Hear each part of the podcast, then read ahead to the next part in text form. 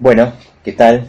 Vamos a comenzar a trabajar en torno a la unidad 3 del programa que eh, lleva por título El código cartesiano y el sujeto de la ciencia. Tienen ustedes ahí ya desde el título mismo de esta, de esta unidad la idea de que la lectura que, que vamos a hacer, siguiendo la lectura de Lacan, implica cierta relación entre el cogito cartesiano y el sujeto de la ciencia. La lectura de Lacan respecto de Descartes, respecto de las meditaciones metafísicas, no va a ser una lectura filosófica, sino que va a encontrar en el cogito algo que la filosofía, toda la tradición filosófica que se desprende de Descartes había descuidado, no había leído, y que tiene que ver con esto que Lacan va a llamar el sujeto de la ciencia y que va a homologar, va a plantear como idéntico al sujeto del inconsciente, al sujeto freudiano, es decir, al sujeto del psicoanálisis. Eh, en este video en particular vamos a, a trabajar en torno a dos textos, dos comentarios de la obra de Descartes, en particular dos comentarios sobre las meditaciones metafísicas y sobre el discurso del método. Ustedes saben que el, discurso del método condensa ¿sí? Eh, en, ese, escrito de Descartes lo que en las meditaciones metafísicas había desarrollado de manera más extensa. Pero son dos textos que están en correspondencia uno con el otro. Encontramos efectivamente el cogito tanto en las eh, meditaciones metafísicas como en el discurso del método. Estos dos textos, que son el de Coiré, entrevistas sobre Descartes, y el de Gilson, acerca del matematicismo cartesiano, son entonces dos textos que comentan la obra de Descartes, que nos van a servir un poco de contexto para ubicar el pensamiento de Descartes dentro de la época. ¿sí? Sabemos que estamos dentro del mismo siglo XVII, ¿sí? que vimos antes con Galileo y la física. Ahora se trata de poder situar a, Descartes, a la filosofía cartesiana dentro de ese siglo, y lo vamos a hacer a partir de estos dos textos de Gilson y Coiré, y en un próximo video trabajaremos sí ya las meditaciones metafísicas puntualmente, y en un tercer tiempo, en un tercer momento, la lectura que Lacan hace de, Descartes. Es decir, que tenemos primero los comentadores que presentan la obra de Descartes, que nos van a ayudar a entender un poco con qué, con quiénes dialogaba Descartes y contra quiénes es que escribe tanto las meditaciones como el discurso del método. Luego vamos a trabajar la letra misma del texto de las meditaciones y finalmente llegar a eh, la lectura, cuál es el interés que tiene para el psicoanálisis según Lacan, la lectura de Descartes y en particular la, eh, lo que se ha dado a llamar el cogito cartesiano.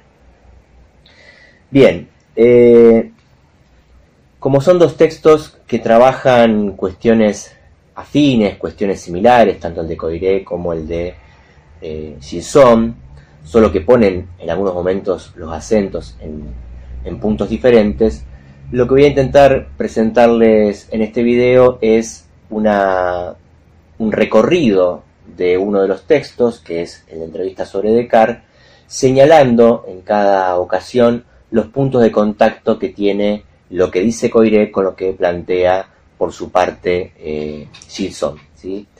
Eh, conviene, digo en estos, en estos dos textos en particular, hacer una lectura cruzada, hacer una lectura de correspondencias entre lo que va desarrollando Coiré que va desarrollando eh, Gilson. Coiré comienza emparentando a, Descartes con Platón, como ya hemos visto también en los textos de los estudios de historia del pensamiento científico, es decir, el medioevo, recuerdan ustedes, y el renacimiento después, no tenían nada, dice Coiré, que ofrecer a, la lectura, al pensamiento filosófico, eh, que no fuera Aristóteles hasta la llegada de Descartes. Descartes es en ese punto asimilable para Coiré a, Platón y plantea acá una idea bastante, bastante similar, bastante próxima a esa, diciendo que tal vez no haya hoy en día pensamiento filosófico más actual que el de Descartes, como no sea el pensamiento de Platón. Luego hace una, referencia a la vinculación que hay entre eh, Platón, Descartes y Galileo.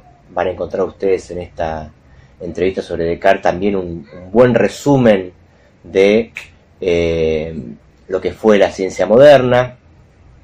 Puntualmente en las páginas 28 a la 30 van a ver que Coiré vuelve a hacer un repaso de lo que ya vimos acerca de la ciencia moderna, para luego eh, arribar a este hecho tan, tan particular de las meditaciones metafísicas, el discurso del método, que es por qué Descartes para eh, explicar, para desarrollar sus ideas, se ve llevado, dice Coiré, a contarnos ¿sí? su, vida, su vida espiritual.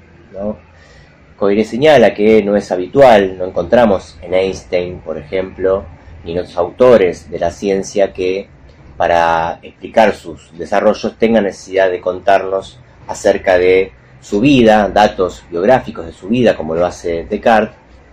Y Coiré entiende que este, contarnos acerca de su vida espiritual es la manera que tiene Descartes, dice Coiré, de expresar la situación esencial del el hombre de su tiempo. Lo plantea en la página 8. ¿sí?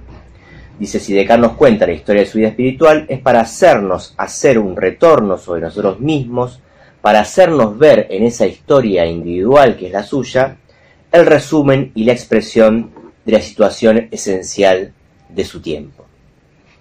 ¿Cuál era su tiempo? Bueno, el tiempo de Descartes, va a decir Coiré, y en esto va a coincidir con Gilson, el tiempo que habitó Descartes, es decir, el siglo XVII, era un tiempo gobernado no sólo por el pensamiento aristotélico, como vimos en los otros videos, sino que estaba empezando a finales del siglo XVI y principios del siglo XVII a ser reinante lo que se conoció como el escepticismo.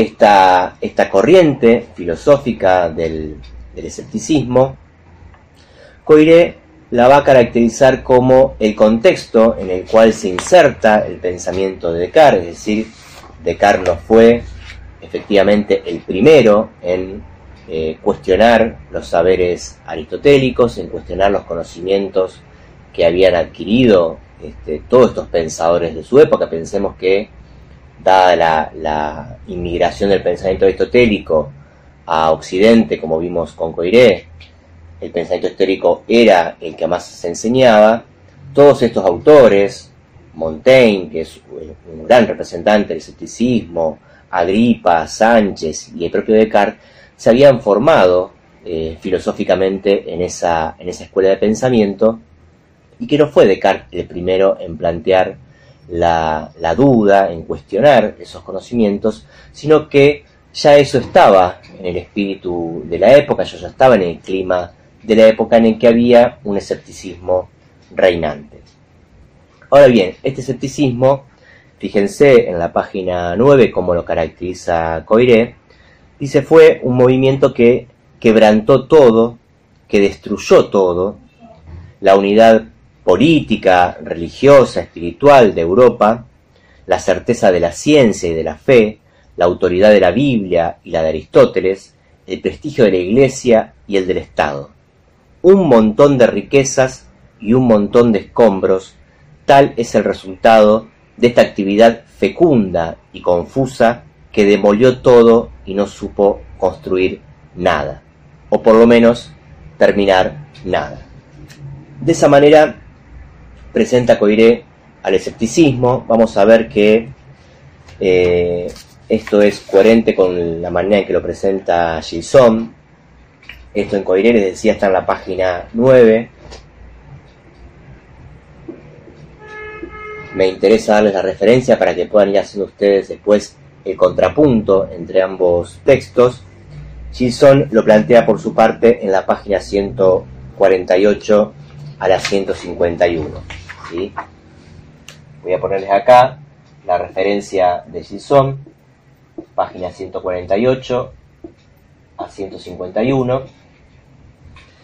Dice Gilson, Descartes marca la transición del Renacimiento al mundo moderno y en segundo lugar no marca la transición de todo el Renacimiento, sino para hablar con exactitud del escepticismo de Montaigne al periodo moderno del pensamiento constructivo en filosofía. La filosofía de Descartes fue una lucha desesperada por salir del escepticismo de Montaigne. Al acabar su carrera, está hablando de Descartes, comprobó que no había aprendido nada, que fuese clara y ciertamente de algún uso en la vida. Así pues, al concluir sus estudios, Descartes se encontró con que era escéptico. Tenía que serlo, dice Gilson, era la moda, pero era un escéptico a la expectativa de algo mejor que el escepticismo. La verdadera sabiduría debería ser positiva, no constituida por lo que no se sabe, sino fundada en la plenitud de lo que se conoce. Es decir, que por un lado Descartes se encuentra filiado, vinculado a este movimiento que fue el escepticismo, pero mientras que el escepticismo fue una empresa, como caracterizan Coiré y Gilson, una empresa meramente destructiva, ¿sí? recuerden, un montón de escombros eh, y un montón de desechos ha dejado el escepticismo, pero no supo, tanto para Coiré como para Gilson, el escepticismo construir otra cosa, proponer otra cosa distinta, cosa que Descartes sí hace. Fíjense que los, diferentes eh, escépticos que plantea Coiré acá, que menciona como, como figuras o representantes de este movimiento, tenemos a Agripa, por un lado, que proclamaba, dice Coiré, la incertidumbre y la vanidad de las ciencias, Sánchez, que iba un poco más allá diciendo que no sabemos nada, y Montaigne, que es considerado para muchos el padre o el fundador del escepticismo como tal, que decía el hombre no sabe nada porque el hombre no es nada. Es decir, Montaigne no pudo encontrar ni en el mundo exterior, ni en el mundo sensible, ni en los conocimientos que le habían sido impartidos, pero tampoco en él mismo ninguna certeza, ningún conocimiento claro y distinto. En ese punto, eh, Descartes se diferencia de quien fue su maestro y su adversario, Montaigne. Esto también lo señala Coiré. Eh, la filosofía de Descartes no solo lucha contra Aristóteles, sino que también lucha en la misma medida con alguien que había sido su maestro en la, en la Salle, en la escuela donde Descartes se formó, ¿sí? pero también fue su maestro y al mismo tiempo su adversario, porque eh, Descartes intenta ir más allá de la obra destructora del escepticismo. Eh, la, inscripción de, de, Descartes dentro de este movimiento, este espíritu de la época del escepticismo, se da en la juventud de Descartes. Descartes tiene lo que Coiré clasifica como una crisis de juventud, en la página 14 del texto. Vamos a ver cómo lo, cómo lo plantea Coiré.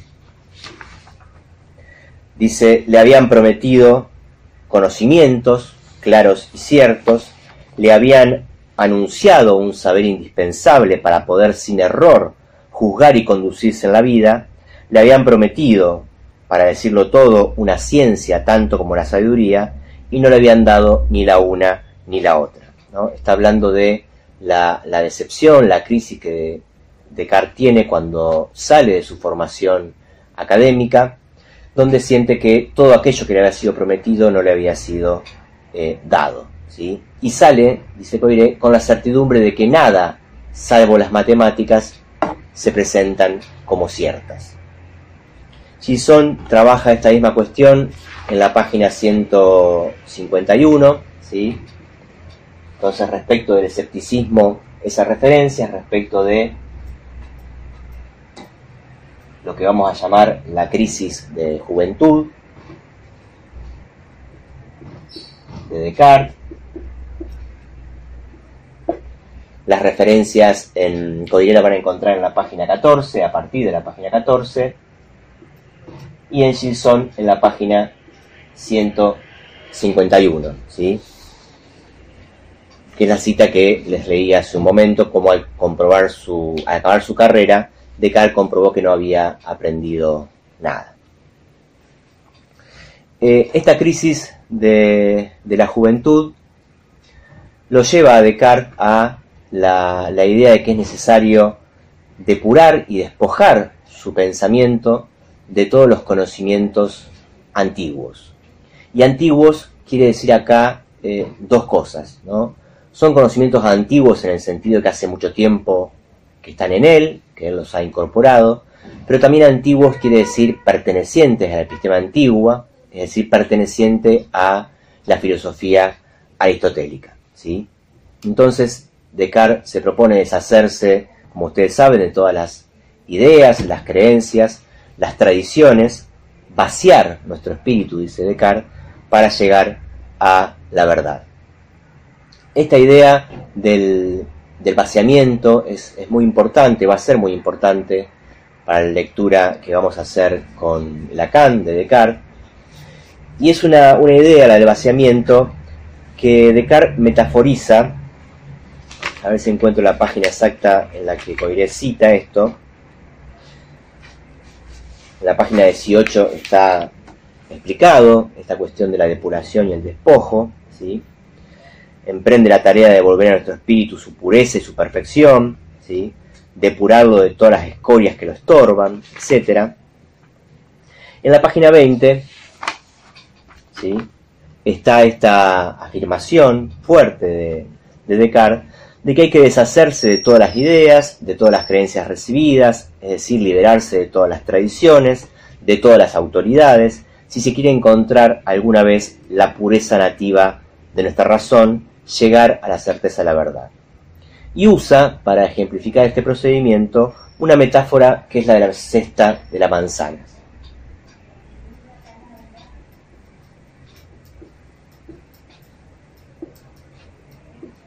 Es una metáfora que eh, Descartes va a usar en una carta que le escribe al padre Bourdain, a quien fuera también un interlocutor en, aquella época, Dice, dice Descartes, esto es una cita que hace Coiré de, esas, de esa carta, no hay más que una manera de salir de esto, vaciar nuestro espíritu completamente. Retengamos, insisto, esta idea del vaciamiento, porque es una idea propia de la ciencia moderna, es decir, de la misma manera que habíamos visto con Galileo del lado de la física, que había un vaciamiento, ¿sí? una quita de las cualidades sensibles, ¿sí? para poder trabajar en un espacio geométrico que está vaciado completamente de cualidades, Descartes hace lo mismo a nivel filosófico con su espíritu. ¿sí? Dice, es necesario vaciar nuestro espíritu de todas aquellas ideas, creencias, tradiciones que se han mostrado engañosas. Entonces le dice un día Descartes al padre Bourdain en una carta, si usted tiene una cesta de manzanas en la cual varias están podridas y por lo tanto envenenan al resto, ¿Cómo hacer sino vaciando la cesta entera y retomando las manzanas una por una para volver a colocar las buenas en el cesto y arrojar al chiquero las malas? ¿sí? Esta imagen de la cesta de manzanas describe, para Coiré, dos tiempos claramente diferenciados en las meditaciones de Descartes y que vamos a volver a encontrar esos dos tiempos en la lectura que hace Lacan. Hay un primer tiempo que es de vaciamiento.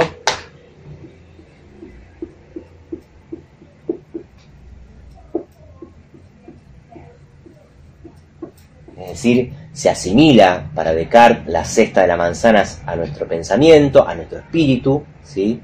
Hay que vaciar todos esos conocimientos, esas ideas, esas creencias, ¿sí? que le han sido inculcadas y que le han demostrado que no sirven para nada, hay que poder vaciar el espíritu de todo ello porque es imposible sino distinguir cuáles son las manzanas buenas y cuáles son las manzanas podridas, puesto que las ideas erróneas han contaminado, quizá dice Descartes, también las ideas verdaderas, las ideas que no admiten error. es preciso entonces vaciar por completo el espíritu para en un segundo tiempo volver a llenar su mente, su pensamiento, su espíritu, volver a llenar luego solamente el espíritu con aquellas ideas que se han demostrado libre de error. Es en este punto que encontramos la manera, el método, ¿sí? con el que Descartes va a realizar este procedimiento de vaciamiento. Y va a ser efectivamente, como ustedes saben, la duda metódica, el instrumento, la manera en que Descartes va a despejar y despojarse, despojar su espíritu de todos esos conocimientos. En ese punto tenemos otra, otra diferencia con, Montaigne, así como Montaigne, eh, escéptico él, destruye, ¿sí? derriba el edificio de la ciencia sin construir nada y Descartes vamos a ver que busca la manera de construir, es una filosofía positiva la de Descartes, también encontramos, según Coiré, un contraste aquí entre Descartes y su maestro, porque en Montaigne la duda es un estado, ¿sí? es un estado del ser, es algo que el sujeto padece, mientras que en Descartes la duda va a ser un método. Y esto lo encontramos en la página 25. ¿sí? Nuestra duda, dice Coiré, hablando por Descartes, no será un estado, será una acción, un acto libre, voluntario y que llevaremos hasta su extremo, puesto que la duda, el escéptico y Montaigne la soportan, mientras que Descartes, por su parte, la ejerce. Ejerciéndola libremente, se convirtió en su amo y por este camino se liberó. Es decir, la duda va a ser metódica, va a seguir reglas en Descartes, mientras que en Montaigne no era para nada de esa manera. El método de la duda, a su vez, es un método de inspiración eh, matemática. ¿sí? Descartes dice que va a proceder como se procede en las matemáticas. Vamos a detenernos en ese sentido en la cuestión del método, es la duda, pero un método que él va a aplicar de manera matemática, con una inspiración en las matemáticas, puesto que como dijimos, sale de su formación en la Fleche con la certeza de que nada era cierto, salvo las matemáticas. Entonces dice Coire, eh, hay que comenzar por las cosas simples, como lo indica el método matemático. Las cosas simples pueden no parecernos simples a nosotros, pero lo eran simples para la formación filosófica y física de Descartes. Hay que comenzar por las cosas simples, el movimiento, la extensión, la duración, el infinito, es decir, las cosas de las que se ocupa la matemática, ¿sí? Y en ese punto, respecto de las matemáticas, dice Coiré, habría pues que reformar primero las matemáticas, generalizando sus métodos. Este espíritu del razonamiento matemático que va a tener Descartes consiste en el hecho de que el matemático, cualesquiera sean los objetos particulares de su estudio, una ecuación algebraica o bien una construcción geométrica, trata de establecer entre ellos relaciones o, proporciones precisas y de ligarlos por medio de series de relaciones ordenadas. Esto quiere decir que no importa tanto para la matemática los objetos, ¿sí? que los objetos sean o no de naturaleza matemática, sino las operaciones. En el sentido es que Descartes puede llevar el método matemático a la filosofía porque la matemática no es un asunto de objetos, sino que es un asunto de operaciones. Si somos capaces de operar con el método matemático sobre objetos que no sean matemáticos, estaremos haciendo ciencia. También vamos a encontrar esto en Gilson, le decía, lo encontramos en Coiré, en la página 21, 22, para que puedan ustedes ir luego a chequear. Encontramos esta misma idea desarrollada por Gilson en la 55, 56, 155, 156 y un poco más adelante en la 161, 166. Fíjense que en palabras de, de Gilson, Descartes dijo, dedujo que el conocimiento matemático es el único digno de su nombre. No que se no se deban estudiar otras ciencias que la aritmética y la geometría, sino solamente que en nuestra búsqueda de una ruta directa hacia la verdad, no nos debemos ocupar de ningún objeto que no pueda alcanzar una certeza igual, es decir, equivalente a las demostraciones de la aritmética y la geometría. ¿sí? Es verdad que el cogito ergo sum es el primer principio de tal filosofía, pero fue la entrega de su autor a la evidencia matemática lo que lo condujo a él. Si necesitamos una filosofía cuya certeza sea igual a la de las matemáticas, nuestro primer principio habrá de ser, sin duda, el cogito.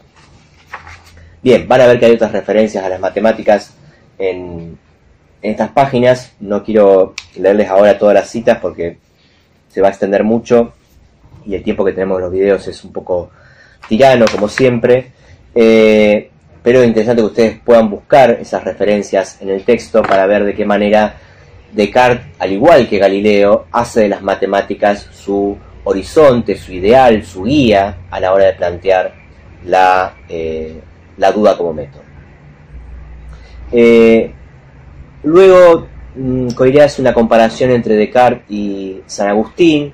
Efectivamente, mencionamos, creo, cuando trabajamos Coiré, que en la línea que parte de la antigüedad clásica griega, Platón es traducido en el medioevo, es cristianizado por San Agustín, de la misma manera que Aristóteles lo es Santo Tomás. Entonces, en esa filiación filosófica, Coire reconoce que, bueno, hay algo de platonismo en San Agustín y que hay algo de San Agustín en Descartes. Sin embargo, dice Coire, también hay una diferencia entre el pensamiento agustiniano y el pensamiento de Descartes, porque mientras que a San Agustín le basta con conocer a Dios y a su alma, Descartes, dice Coire, necesita una física. Es decir, la existencia de Dios puede y debe ser eh, probada. Eso lo vamos a encontrar también en las meditaciones metafísicas, sobre todo en, la carta que Descartes envía a los decanos de la Iglesia pidiendo su aprobación para la publicación de esas meditaciones. Recuerden ustedes que estamos en un contexto de eh, la Inquisición, que ya había quemado este, a, Bruno, había enjuiciado a Galileo, quien se tiene que retractar, y eh, Descartes está advertido del peligro que corre con la publicación de su texto, sobre todo por la fuerte crítica que su texto supone a eh, Aristóteles y al pensamiento escolástico. Entonces cuando Descartes escribe esta carta a los decanos pidiendo su permiso, Descartes se encarga de eh, señalar que para quienes somos creyentes, y él se incluye en esa categoría, la existencia de Dios no requiere demostración alguna, pero este libro va a aportar ¿sí? para convencer a los infieles, a los no creyentes, que la existencia de Dios se puede probar, se puede demostrar de manera científica. Dice eh, Coiré en la página 34, caracterizando un poco esta necesidad de Descartes de una física. Dice cómo efectuó Descartes su revolución científica, eliminando de lo real las cualidades, como había hecho Galileo con la física, las formas y las fuerzas, las almas vegetativas, las potencias vitales, etc., de la física medieval y afirmó en el mundo físico el reino universal del mecanismo. No es claro más que lo matemático, o por lo menos lo matematizable, dice Coiré. Y un poco más adelante,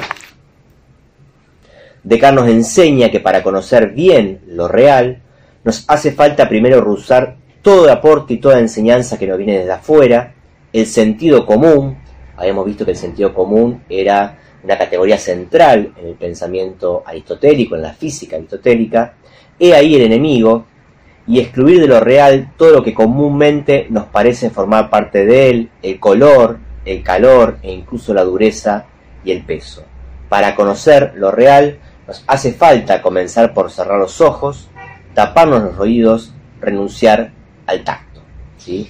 vamos a ver que efectivamente eh, Descartes comienza sus meditaciones metafísicas por ahí, comienza dudando de los sentidos, de lo que viene del exterior, pero va incluso más allá, porque en determinado momento de las meditaciones, la duda, el método de la duda, que había comenzado por las matemáticas y había tomado su modelo de las matemáticas, va a englobar también a las matemáticas. ¿sí? Vamos a ver de qué manera Descartes se las ingenia para poner en duda incluso las matemáticas a partir de esta hipótesis, dice Coiré, casi maniquea, es decir, un poco forzada, ¿sí? la hipótesis del genio maligno, que es la que le va a permitir finalmente llegar al cogito. Bien, esto por ahora, eh, hay una referencia más de Gilson que debo tener por acá, eh, a la relación entre San Agustín y, Descartes, en la 170, no quería dejar de eh, mencionárselas, entre la 169 y la 170, para que vayan también ahí a poner el acento en esa comparación entre Descartes y el pensamiento agustiniano. Bien, esto entonces a modo de presentación de la obra de Descartes, les recomiendo enfáticamente la lectura de Coiré y de Gilson. ¿sí? Recuerden que pueden leer cualquiera de los dos en el orden que les parezca, van a ver que un texto reenvía al otro, que van a encontrar muchas correspondencias entre ambos. Y una vez hecha esta lectura eh, introductoria, comentada de Descartes, vamos en el video próximo ya sí a trabajar las meditaciones metafísicas de eh, boca del propio Descartes, con la letra del propio Descartes. Bueno, les dejo un gran saludo espero que anden bien.